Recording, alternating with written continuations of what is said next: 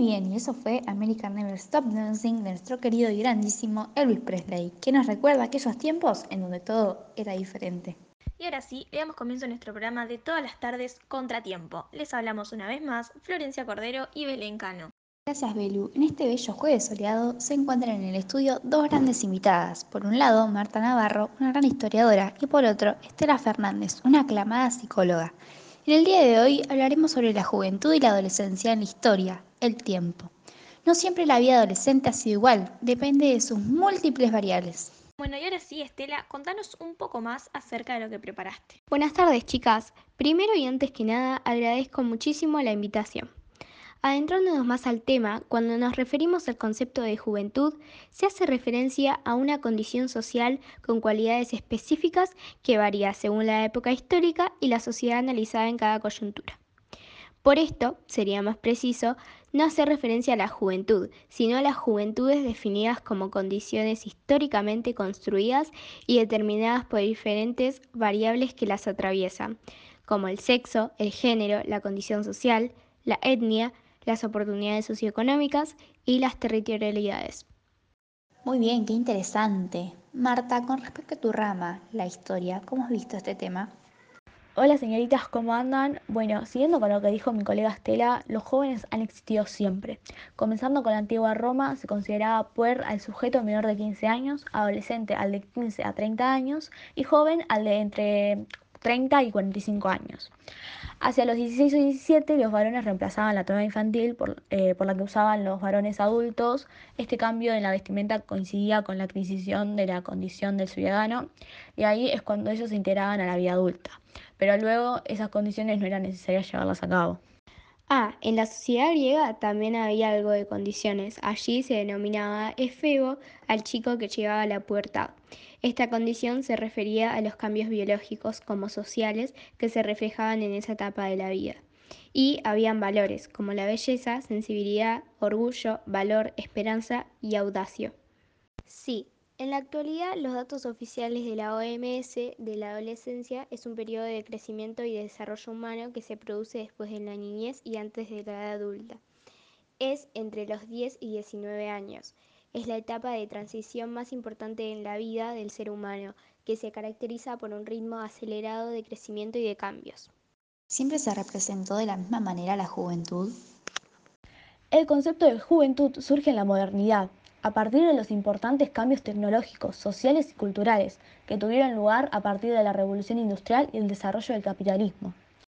No, no siempre este término fue representado de la misma manera. El concepto de juventud existió siempre, pero la conceptualización del tema es reciente y su alcance se ha ido ampliando desde el siglo XVIII, cuando solamente se incluía a los varones de la burguesía.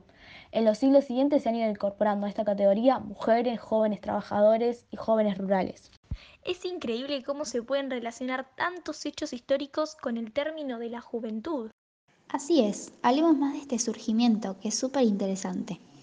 Claro, podemos decir que la juventud nace como la invención de la sociedad moderna, en momentos que era muy necesaria la mano de obra barata y calificada que hasta ese entonces habían proporcionado adultos y adultos mayores. Claro, podemos decir que la juventud nace como la invención de la sociedad moderna, en momentos que era muy necesaria la mano de obra barata y calificada que hasta ese entonces habían proporcionado adultos y adultos mayores. Entonces se volvieron esenciales para la población, ya que permiten garantizar la economía de los pueblos que hasta el momento habían sido planteadas muy artesanal. Esto cambió radicalmente con la masiva invención de artefactos que desafiaron la lenta forma de producción tradicional de la época. ¿Y en cuanto al trabajo y la educación? Bueno, en cuanto al trabajo, en 1788 en Inglaterra salió una ley contra el trabajo para los niños y adolescentes, la cual regulaba las horas laborales. En cuanto a la educación, por otra parte, se establecieron sistemas obligatorios que se ampliaron con el paso del tiempo en las principales urbes. Al principio era obligatorio solo la educación primaria y después para la secundaria. Luego esto, eh, y relacionándolo con lo que dijo Estela, fue por causa de la falta eh, de una mayor formación de trabajo. Y por último, en cuanto a la escuela, hubo un cambio durante la revolución industrial. Aquí se comenzaron a realizar las tareas de formar a los adolescentes para el mundo del trabajo. Este era un momento crucial para los jóvenes. o sea, el establecimiento era el contexto básico para el desarrollo y la socialización de niños y jóvenes. Sí, se creó la escuela secundaria y se multiplicaron las universidades. Y para cerrar este tema, eh, a medida que avanzó la revolución industrial, el prepararse e instruirse para el futuro creó una noción de esperanza entre la niñez y la edad adulta, que sigue vigente para muchos sectores de la sociedad. Muy bien, esto ha sido todo por el día de hoy. Agradecemos a nuestras invitadas de honor, grandes personalidades, muy sabias. Gracias por compartir esta increíble tarde con nosotras y con todos los oyentes. Muy bien, y gracias por empaparnos de conocimientos relacionados con la actualidad y la historia. Gracias a ustedes por la invitación, chicas.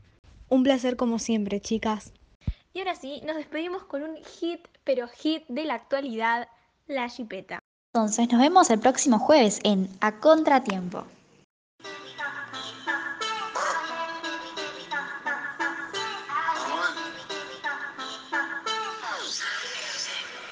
Él fue sombrando, la moña verde como me Millones que me cambian la actitud. Esta noche no estamos burrados. Arrebatado dando vueltas la jipeta.